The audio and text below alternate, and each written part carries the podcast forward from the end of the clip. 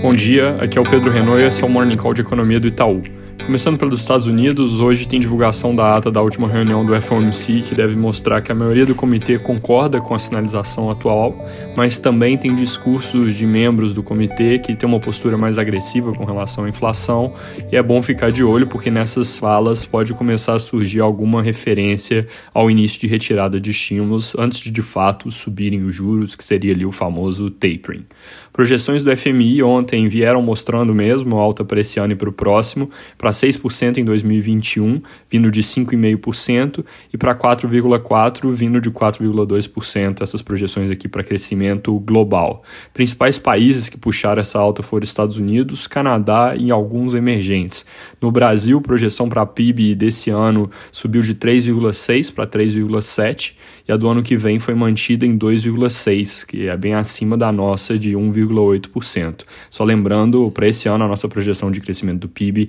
é de 3,8%, ou seja, um pouquinho acima da revisada do FMI. Aqui no Brasil, pouca novidade no fronte do orçamento, mas avanço na iniciativa do governo de fazer um novo programa de redução de jornada com envio de uma MP ao Congresso que define que a medida que vai ser executada como crédito extraordinário não precisa ser compensada com corte de outras despesas ou aumento de arrecadação. Isso é um passo meio técnico, mas que é importante para dar garantia jurídica de que o governo pode seguir em frente. Também é importante porque ao liberar que essa compensação não ocorra, ela acaba reduzindo ainda mais o risco que já parecia estar se tornando menos concreto de que no curto prazo o governo vá para um novo estado de calamidade, onde as regras fiscais são basicamente suspensas. Feita essa MP, deve vir em breve uma reedição do programa que permite flexibilizar os contratos de trabalho com auxílio do governo é, e também do Pronamp, que é um programa de crédito para pequenas empresas, médias também, com um total agregado ali de cerca de 10 bilhões fora do teto. Ontem, os novos ministros de governo tomaram posse e os jornais destacam que foram bem recebidos os discursos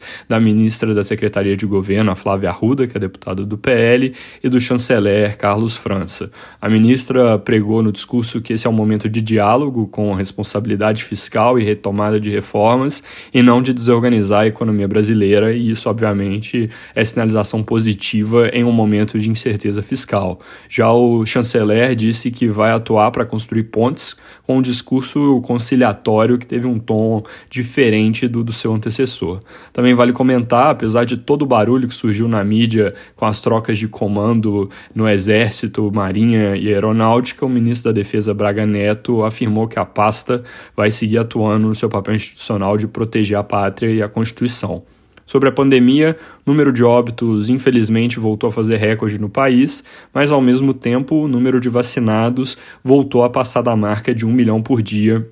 que é o ritmo que o governo pretende manter à frente, condicional a novas entregas de insumos. Isso é um risco, principalmente no que diz respeito ao mês de maio. Notícia também positiva de que, segundo um estudo inicial, a vacina Coronavac mostrou eficácia na proteção de trabalhadores de saúde na cidade de Manaus, que é exatamente onde apareceu pela primeira vez a variante que agora é dominante no Brasil e em outros países da região. Por fim, vale comentar que a Câmara aprovou ontem uma mudança de lei que permite que empresas comprem vacinas vacinas privadamente, mesmo as que ainda não têm aval da Anvisa. Esse ponto da Anvisa ainda pode gerar barulho, é bom acompanhar, mas de qualquer forma, vale ter em mente que o grande gargalo para vacinação hoje em dia está na oferta, na disponibilidade de vacinas e não na demanda. Então, no curto prazo, essa mudança tende a fazer pouca diferença. Hoje começam os primeiros grandes leilões de infraestrutura desse ano, vão ser leiloados 22 aeroportos hoje, ferrovia leste-oeste amanhã e cinco terminais portuários na sexta.